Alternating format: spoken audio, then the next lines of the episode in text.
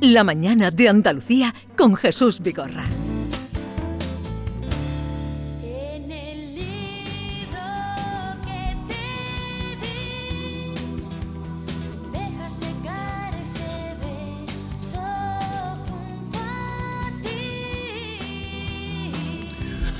Pues vamos a recibir con todos los honores que se merecen a la ganadora del premio Planeta de este año, Luz Gabás, por lejos de Luisiana. eh, premio Planeta, ya saben que, o si no se lo voy a decir, Luz Gabás es de Huesca. Eh, tuvo incluso alguna veleidad eh, política, alcaldesa de Benasque.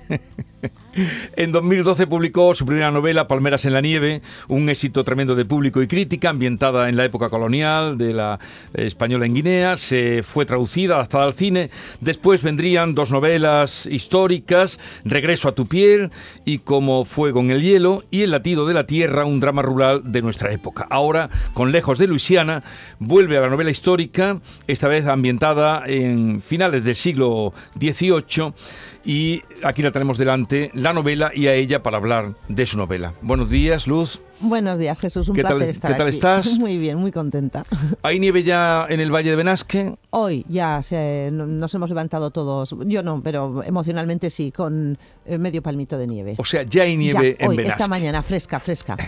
Pues ya lo saben, para quienes eh, es un sitio estupendo, para quienes ah, gustan de, de esquiar y seguro que alguien que nos esté escuchando habrá subido alguna vez por allí.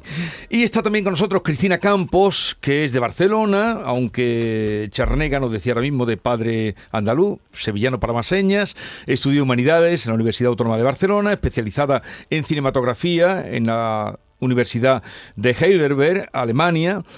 Se formó como guionista, es directora de casting y eh, después de publicar en 2016 Pan de limón con semillas de amapola, una historia que fue llevada al cine, ahora eh, más hemos conocido de ella porque fue la finalista del Premio Planeta de este año con Historias de Mujeres Casadas. Cristina, bienvenida. Buenos Muchas días. Gracias, buenos días. A Luz la conocía ya antes, a ti pues encantado de, de conocerte. Estaba aquella noche allí, aquella noche feliz para vosotras dos. Eh, la noche del planeta.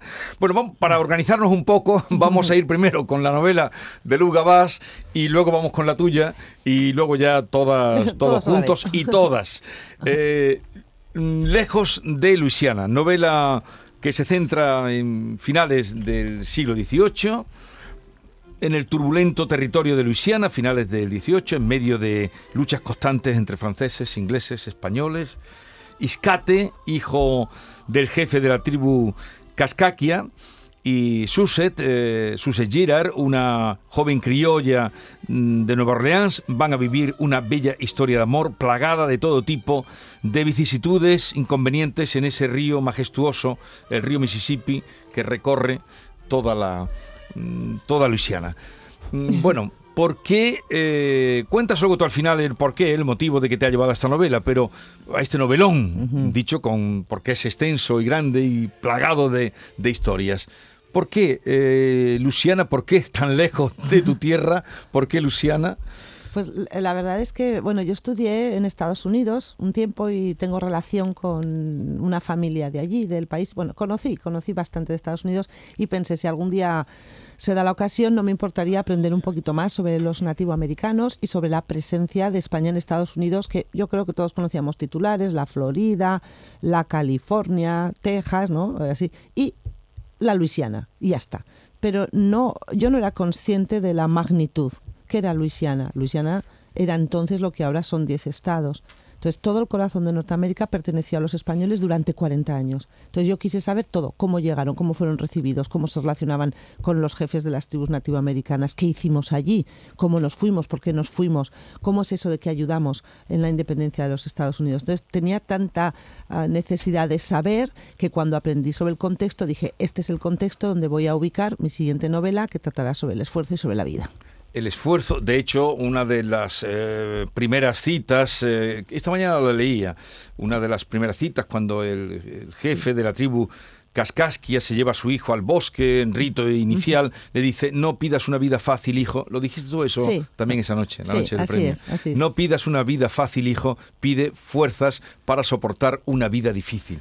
Y la verdad es que la vida, la vida de algunas personas, casi de la mayoría de las que aparecen en esta novela, de esta novela es una vida difícil, Muy dura. difícil, muy difícil. Yo la verdad es que empecé a, a redactarla durante la pandemia y decía, venga, va, no te quejes que, que cualquier, cualquier tiempo pasado fue siempre peor. Sí que es verdad que tenía presente que, aunque la novela habla sobre el esfuerzo y sobre vidas difíciles, como no puede ser de otra manera, es una novela en la que hay esperanza. Yo tenía claro que ese era el resumen de la novela. Es decir, ah, a pesar de todo, seguimos adelante como individuos y como sociedad. Y esto para mí pues era en aquel momento necesario y también como, gen- como novela pues era, era necesario que hubiese esa esperanza.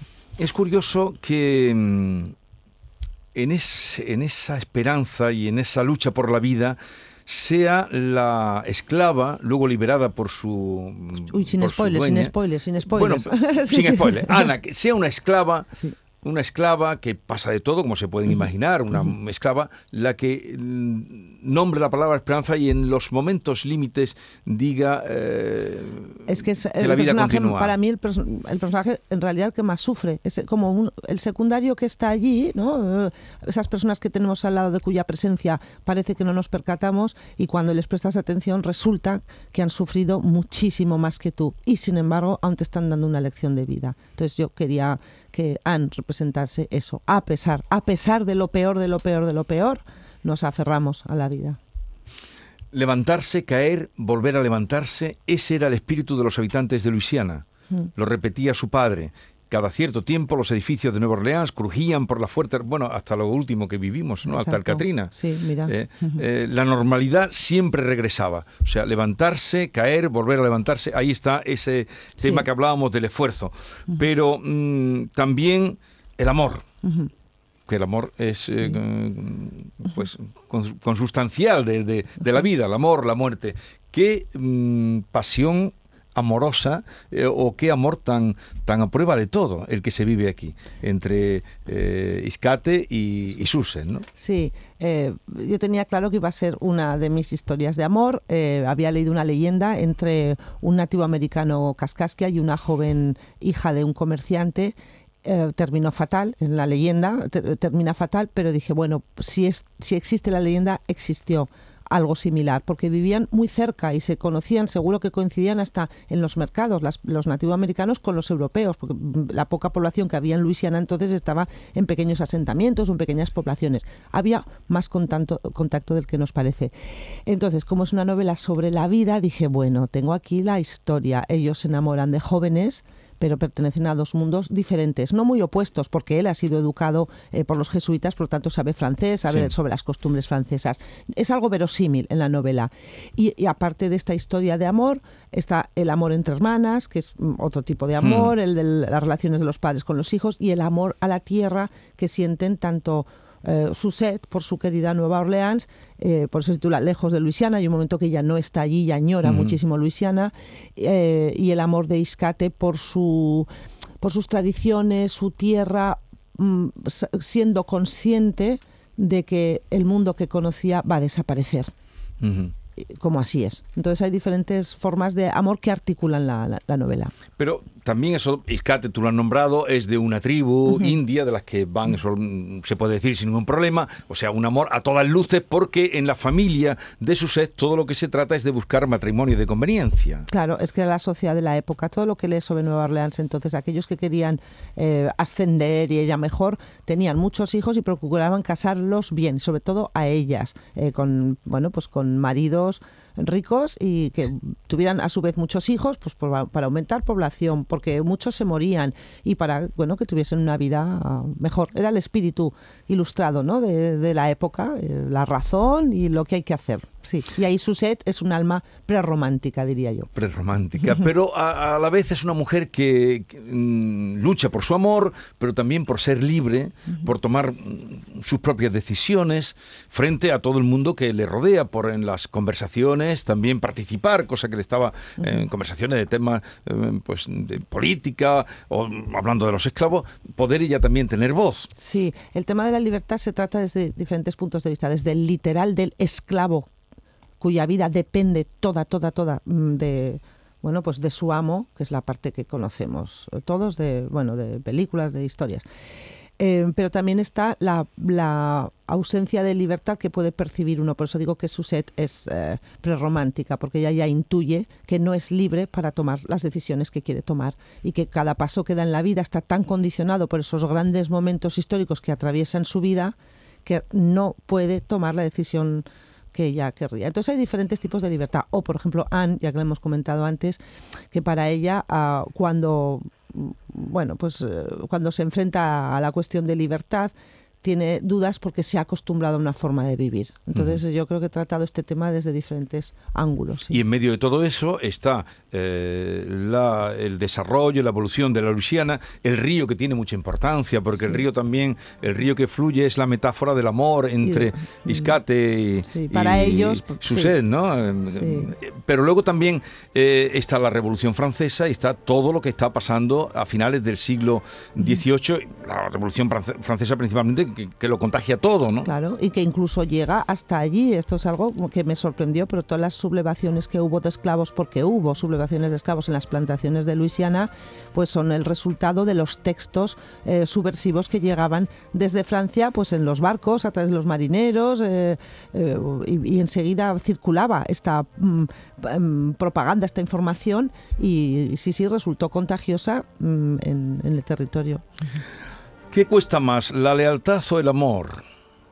lo dice un personaje, eh, ¿no? Cuesta más la, la lealtad. Porque el amor fluye, el amor no se domina, el amor surge, no sabes por qué te enamoras de quién te enamoras, ah, pero ser leal supone un, un esfuerzo. ¿no? Eh, Ahí entra la voluntad. Pero aquí se habla mucho de lealtades en, tu historia. Muchísimo. Sobre todo eh, me encantó descubrir pues esta parte de los nativoamericanos que eran ellos quienes elegían las lealtades, no al revés. O sea, podían ir a buscarles los gobernadores eh, eh, españoles o franceses, primero franceses, luego españoles, pero eran ellos quienes decidían eh, con quién querían estar.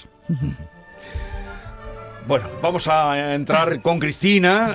Luego, si quieren saber más, bueno, por supuesto, leer el libro, pero esta tarde acudan a las 7, que vamos a tener ocasión de charlar a partir de las 7 de la tarde en el Teatro de la Fundación Cajasol eh, para presentar las novelas, las dos novelas, Historia de Mujeres Casadas y Lejos de Luisiana. Tendremos, estaremos encantados de hablar más detenidamente, pero a ver a cuánto tiempo nos da aquí. Bueno, vamos ahora con las historias de mujeres casadas Mm, un título que esconde poco, Cristina, ¿no? No, no tratabas de eh, historia de mujeres casadas, Claro, es un eh, disecciono matrimon- matrimonios contemporáneos. matrimonios contemporáneos. Eh, se habla aquí de, de la amistad entre mujeres. Las mujeres se lo cuentan todo como tú parece, o, o yo entiendo en tu novela, se lo cuentan todo las mujeres. Bueno, es una novela que trata sobre la amistad femenina. Yo tengo un grupo de amigas muy sólido, eh, nos acompañamos muy bien en la vida. Hay un momento que dice que mi novela dice eh, maridos, amantes, hijos eh, crecen. eh, y a veces desaparecen, pero las amigas, las Mm. amigas de verdad permanecen para siempre. Entonces sí, es una oda a la amistad femenina. Ujú. Y la amistad de los hombres. Es más contenida, es, mu- es noble, pero es contenida. Yo hablo de los hombres y mujeres que conozco y Sí. que se han abierto a mí, así como Luz pues ha buceado en muchísima bibliografía. Yo he tenido que hablar con muchas personas para escribir esta novela. Y es verdad que la amistad masculina es más contenida, ¿no? Aquí está Gabriela, Silvia, Cosima y Natacha serían las más mujeres, pero estas como principales. Bueno, Natacha por otras circunstancias. Las amigas son eh, Gabriela, Silvia y, y Cosima.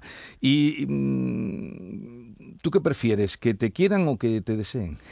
Yo prefiero que me deseen. es una pregunta que le hace eh, mi protagonista a una de las... La gran pregunta. La gran pregunta, ¿no? Es- claro, porque cuando pasan 15 años de matrimonio, eh, el deseo, pues a veces eh, el deseo que sienten las parejas ya no es el del inicio, ¿no? Entonces, bueno, se lo preguntan, ¿no? ¿Qué pasa con ese deseo sexual que va desvaneciéndose con el tiempo en los matrimonios, ¿no? Aquí hay tres mujeres que, que están casadas, cada una a su manera, Pero surgen también pues relaciones, como en todas, eh, pues relaciones de infidelidad. ¿Se puede reconstruir una relación después de conocer una infidelidad? Bueno, mi novela ahonda sobre todo en, en- el sutil mundo de la infidelidad femenina, que así lo describo yo, ¿no? Eh, bueno, es difícil. Las, eh, mira, las cuatro mm, amigas que me han confesado que fueron infieles a sus compañeros de vida, ellos nunca se enteraron. Ellos no se enteraron, eh, pero bueno, mm, se acabaron separando porque se enamoraron de estos, eh, de estos amantes que tuvieron mientras estaban casadas. ¿no? Eh, sin embargo, es curioso, pero mis amigas que sus maridos han sido infieles sí que se han enterado. Entonces, o somos nosotras más hábiles escondiendo las infidelidades, mm, o vosotros un poquito más torpes, generalizo. No, no, más tontos, por supuesto, pero... no, tontos no, he dicho un poquito, es un poco complicado hablar de esto. Yo a tengo un amigo que es infiel. No voy a decir el nombre de quién, no, no, no, bueno, no lo sé, eso ya es cosa de él, pero un amigo común con vosotras, con, con Luz también, eh, que dice que a los hombres siempre los, que las mujeres siempre se enteran. Bueno, sí, No, no, tengo, una, dos amigas que se, que se enteraron de que sus maridos se, se acostaban con prostitutas de lujo, digo, ¿cómo se enteraron?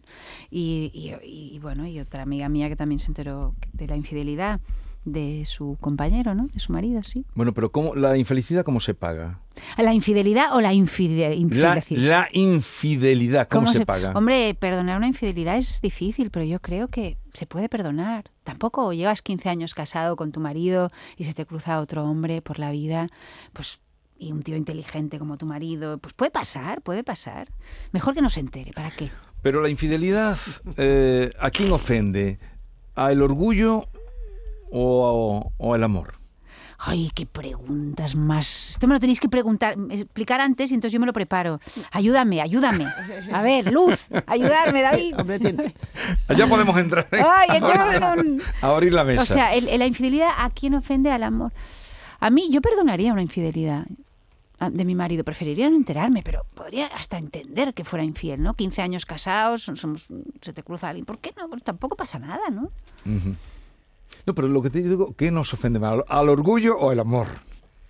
Pero Al orgullo, yo creo. No, ha preferido a otra que a mí, pero no, yo no sé, no, no lo veo tan grave. Luego esta tarde te la preguntaré también, digo, Vale. para que te la prepares. Me la voy A a ver, preparar Luz, muy ¿qué bien. porque- porque muchas La hablaré, infel- yo hablaré esta tarde. que No, pero la grabado. ¿a quién ofende más? Porque eso Eh, también... yo es que me parece que vivo en un entorno como más mm, clásico, normal, no sé, yo no conozco situaciones así, Yo muchas. Ya lo siento. Claro, yo soy de una ciudad grande. no lo sé, pero en mi entorno no... ¿Y ha sido difícil que se abran las mujeres contigo? No, no, para nada, ¿No? porque no, yo creo que esto de la amistad femenina es un kit pro quo. ¿Os acordáis de Aníbal Lecter? Ahí mm, yo te cuento y tú me cuentas. Si tú eres generosa con tus amigas hablando, ellas lo van a ser contigo. Y las mujeres hablamos más. El otro día decía el psiquiatra Rojas Marcos que vivimos más porque hablamos más. Y no hay nada malo, no pasa nada. Una buena amiga guarda un secreto bien. Yo ya le he dicho Jesús a Cristina ahí fuera de- del pasillo que me ha encantado su novela, que me ha citado Tú en algunos empiezas siempre, momentos, se tú, lo he dicho, escúchame, ¿eh? tú me estropeas siempre las entrevistas. me estropean las entrevistas. Que no, que no, que me encanta que me lo digan. No, el otro pero día- eso se dice al final, se lo tengo Ah. dicho. Bueno. O sea, los elogios al final, Seguro que el, chatín. el- el que nos está escuchando, que es un posible lector, seguramente le guste saber que a mí, como lector, me ha Venga, gustado. adelante. Que me ha excitado algunas veces porque son, hay escenas Pero en ti no es muy difícil, David. No, Todo que el mundo sabemos quién eres tú. A mí me toca las palmas ya. Ah, yo que te ha me- excitado. Bueno, pues ya me gusta. Eso lo busco, ¿eh? Lo busco, que- lo busco. Que se ponía a leer la redacción y decía, oye, que, que, que- me estoy excitando. me estoy poniendo. Bueno, eso lo busco, claro, a deliberadamente. Incluso, Cristina, le he leído a mi mujer algunos fragmentos. Digo, léete esta novela después de terminarla. Y yo quería hablar de todas las preguntas que te quería hacer del sexo sin deseo, que todos alguna vez lo hemos sentido, porque eh, las relaciones sexuales dentro de la pareja son uno de los ejes de esta novela. Y una de las tres protagonistas, Silvia, practica el sexo cuatro veces por semana sin deseo. Solo para aliviar al marido y le deje tranquila. Leo en página 59. Es que Salva me persigue todo el día. El pobre lo necesita. Dice que necesita descargar y si no, va tenso. Entonces incluso Silvia finge el placer, ¿no? Para que él acelere y termine pronto. Y a mí como lector hombre me ha sorprendido esta visión del sexo sin deseo porque esto lo puede solo escribir una mujer. Por tanto, eh, la novela está escrita desde el punto de vista de una mujer y creo que para los hombres es totalmente sorprendente. Yo he visto una mm, visión del deseo en las tres mujeres que no conocía. Mira, me hace mucha ilusión que te guste la novela y te lo digo de corazón, porque solo hay tres hombres que me han dicho que la han leído. Uno, un intelectual de una revista que no voy a citar, que me dijo, estaba como ofendido con lo que yo había escrito. eh, que fue, me dijo, tu protagonista no me gusta, yo le dije, no me gustan los intelectuales como tú. Otro que me hizo, otro que me, un, un, eh, panadero maravilloso que hizo, "Ah, no me ha gustado tu novela.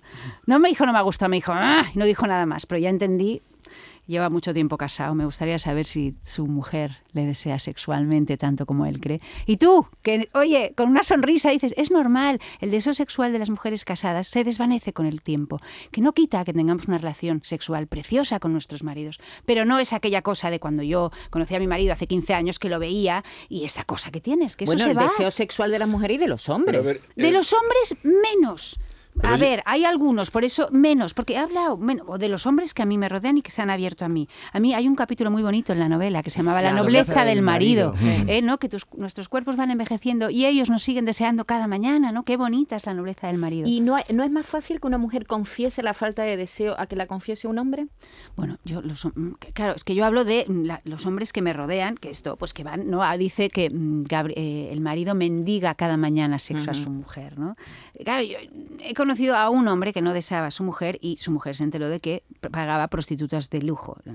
Entonces, solo he conocido a- a un hombre que no desea a su mujer. Igual es que no me lo han querido decir, claro, es que la gente no es tan fácil que Claro, hable de pero. Maite, esa pregunta yo, yo creo que sí que con el tiempo todo se va calmando, entonces también se Hombre, claro. transforma en otra Claro. cosa. Pero tu pregunta es, es así, a un hombre jamás lo reconocería públicamente porque ha habido mucha presión sobre ellos para mostrarse como... Ah, siempre activo. Eh, exacto, siempre y- activos o siempre como este personaje de cuatro veces a la semana. Sí, Entonces sí, ese sí, sería, sí. yo creo, eh, Cristina, otra novela. Otra. Historias Sí, de hombres de casados. hombres casados, Pero, hombre. a ver, me ha llamado la atención lo que dices que solo tres hombres, pero... y- y- No, de los que se han leído, bueno, es que Sí, solo pero, hace un eh, mes. pero en las entrevistas que te han hecho no, es que, no bueno, se a la es ver- novela. bueno, es que no hay tiempo muchas veces. O sea, os llega la novela y venimos. La novela de Luz es una novela grande, de 800 páginas, claro, con una semana o, o dejáis de trabajar o cómo leéis vuestras 800, sus 800 Pues y leyéndolas 400. de una en una.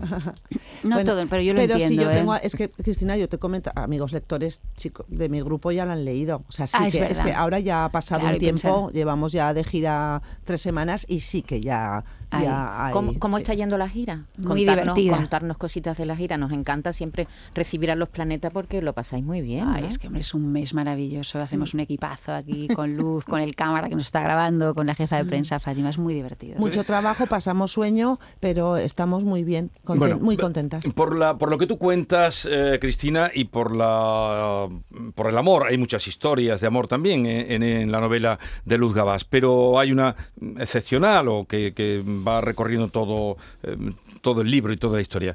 Eh, ¿Creéis, a cada una, eh, os pregunto, ¿creéis en un amor para toda la vida? Luz. Ah, yo sí, yo soy una romántica empedernida y sí, sí que creo una mezcla de amor y lealtad. Como te decía antes, la lealtad implica voluntad, el amor es más, bueno, es más libre. Mm, no significa que que sea el primero del que te enamoras, sea el que ya para toda la vida, ¿no? Puede haber cambios. Entonces yo, por ejemplo, a mis hijos les digo, el mejor siempre es el último. y ese es el que tiene que durar para toda la vida. Y si luego no dura, pues ¿qué se le va a hacer? Pero bueno, en principio, ¿por qué no? ¿por qué no? Silvia, te quería preguntar. No, espera Espera, ella. como- Cristina como- tiene que responder. Perdón, que es que- es que responder. Cristina ha dicho paso palabra, ¿no? Con, con la cara, ha dicho. Ah, pero paso, bueno. dime, pregúntame, No, no, venga, no, ahora re- no. da- vea, que si quiero para el amor de una vida, pues no lo sé. La verdad, yo ahora estoy felizmente casada, pero igual hay una mujer mejor que yo para mi marido dentro de 10 años que no le diga, ves a buscar el pan, baja la basura, recoge la ropa. Puede aparecer otra mujer, ¿por qué no? Que le hagan más feliz que yo. Eh, con, no sé, ya tenemos los dos, vamos llegando a los 50, pues ¿por qué no? Sería fantástico. Ella no lo Ay, quiere ni pensar. Ni, ni Yo pensar. sí, yo- Cristina, pues yo te, te quiero hacer la pregunta porque eres madre, ¿no? Sí, de tres. Eh, de hecho, Y- esto- perdona, ¿y cuántos hijos tienes tú, Luz? Yo tengo dos. Dos. Yo también tengo dos y mi hija, que tiene 15, 16, habla con, con desinhibición del poliamor. Y yo creo que esto de cómo, mm, cómo entendemos el amor eh, depende también de las generaciones, porque ellos hablan del poliamor con una claridad tremenda y nosotros, sin embargo, la protagonista de, este, de esta novela, Gabriela, tiene un amante y se desgarra, ¿no? Solo porque tiene un amante. Y aquí hablamos del poliamor. ¿Es, de gen- eh, es un tema de generación? Bueno, ¿Cómo está- comprendemos el amor?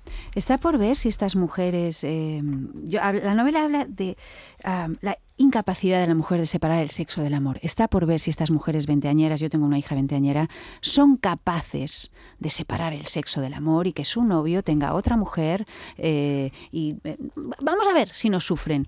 Mi hija tiene varias amigas que practican el poliamor y sufren Ahí te lo dejo. Yo la veo en el First Day toda la noche. ¿Tú no ves el First Day? Bueno, no lo que sé que... de, de cada cuatro o tres son poliamorosas. Y digo yo, uff. Bueno, entonces, aquí en el libro de Luz, que se habla mucho de lealtades, por cierto, que se dice en un momento que las lealtades son tan sólidas como una pluma, eh, en esa pregunta que le hacía antes de qué tenía que ver, eh, si era más eh, fuerte el amor o la lealtad, dice, ah, la lealtad. Nada hay más difícil de conseguir en esta vida. Entonces le contestan, discrepo en esto. Diría que es más difícil amar. Dice, cuesta menos amar que ser leal. El amor es un sentimiento que surge y vuela libre. El respeto y la fidelidad a un compromiso establecido con alguien requieren de un gran esfuerzo y una buena voluntad. Pues suscribo todo lo que escribí. Y yo suscribo, o tú lo suscribes eso o no. Claro, por supuesto, ¿no? O sea, la me gusta esta, esta historia del alter ego, porque sale lo que nosotras pensamos también. La lealtad es más difícil que, que el amor, o sea que es... Sí, yo creo que sí. Habla tú, tú, que ella es la... pero sí, sí, es que yo creo tú, que Luz. estas palabras ya han, han quedado claras, sí. Otra, pero a ver, esto no significa. ah, es que a veces, claro, cada uno habla por su propia experiencia, ¿no? Entonces, pues yo reconozco que hay cosas pues que no me planteo porque es que no necesito planteármelas. Como escritora sí, que pongo a los personajes en situaciones límite y comprometidas, porque si no, como decíamos con Cristina, la felicidad no da trama. O sea, Claro. es, es que- No, eso es la base, la Eh, felicidad tienes- no- como escritor claro, tienes que ir al claro, conflicto. Pero te- pues sí que conoces amigos. La luna de miel cosas. no da- no da claro, mucho. Claro. Bueno, aquí hay una luna de miel. La luna de miel, que se puede decir una luna de miel que se van... la- eso es... Esa... No, una luna de miel, porque se le- que a ella se le aparece un senegalés de esos. Sí, pero bueno, bueno, ya estás contando Sí. tú más de la cuenta, pero digo que se van, una luna de miel que se van tres mujeres juntas, tres amigas juntas. Ah, Oh, porque qué ¿Eso lo has conocido tú? Qué yo sí, Mira, qué claro, he divertido, dice. tre- Qué divertido. Yo he estado en Senegal, como David tres No, pero- pero- Pero amigas, no pero de luna de miel, tú irías con tu marido de luna de miel. No, no, me fui con amigas a Senegal. Entonces esta eres tú. Ahí alter ego, ahí Ahí alter ego. Hay ¿A mí te cruzaste con un negro de dos metros? No, mi amiga, mi amiga, mi amiga estaba con un Siempre son las Senegal. amigas. Siempre son las amigas. No me- Conozco a un amigo. Bueno, es que hay tantos casos y tantas voces que bueno, que es difícil encontrar cada uno su camino y no hay fórmulas, esto cada uno sabe. Pero en ¿no? cambio la historia que tú cuentas de aquí, Sí. aún habiendo otros hombres, la de Suset e Iscate, es sólida. Porque eh, vivimos en un mundo muy cambiante, muy líquido, muy variable, muy posmoderno, todo lo que quieras. Entonces no hay verdades absolutas, pues por lo menos en la literatura, que el lector pueda evadirse y Sí. pensar que aún quedan verdades Pero cuando- absolutas como es el amor. cuando, cuando ve eh, por primera vez Suset a Iscate, ¿qué edad tiene Suset ahí? Ella es una niña, ella Una no niña, sabe- no sí, llega ni a 14 años. No, no, ella tiene nueve años al Pero principio. ya Bueno, le hace gracia, es, eh, mira, eh, qué, chi- mm, qué chico más guapo y qué simpático y cuanto me habla, me presta atención, conversan mucho sobre eh, diferencias culturales y ya está, y se le queda ahí sin más. Pero se le Y queda. luego pa- se le queda, bueno, mm, todos recordamos Luego, a alguien entonces, de nueve, diez lu- lu- años. Luego entonces el amor es un flechazo. Es siempre, ¿eh? A ver, y ahí están la- las historias de amor que surgen que dices, pero ¿cómo es posible que estos dos se hayan enamorado? Porque el amor es irracional. Lo otro, la lealtad, es racional y pertenece a la voluntad. Quienes quieran seguir escuchando a estas dos damas de la literatura, a Cristina Campos, que cuenta las historias de sus amigas, solo de sus amigas, historias de mujeres casadas y lejos de Luisiana, que ahora he averiguado yo leyendo tu novela, que no sé si lo dices, pero buscando, que eh, se llama Luisiana por Luis XIV. Claro, Ajá. claro, porque los franceses... No hemos hablado de Bernardo de Galvez, pero Sí. hablaremos esta tarde. esta Exacto, noche. perfecto. A partir de las 7 en eh, Cajasol, allí en el teatrito, que es muy majo, tal vez tú lo conozcas, Sí, Luz. de- sí, Venir sí. que nos hace mucha ilusión Pues tener allí hablaremos y podrán preguntar lo que quieran. Nos desmelenaremos. Nos Y- vemos y- allí. Daremos fórmulas. ¿no? Vamos a dar fórmulas eh, a partir de las 7 en Cajasol. Y yo estaré con vosotras. ¿eh? Un Venga, placer, hasta Jesús luego. David. Adiós. Gracias, gracias, gracias. La mañana de Andalucía con Jesús Vigorra.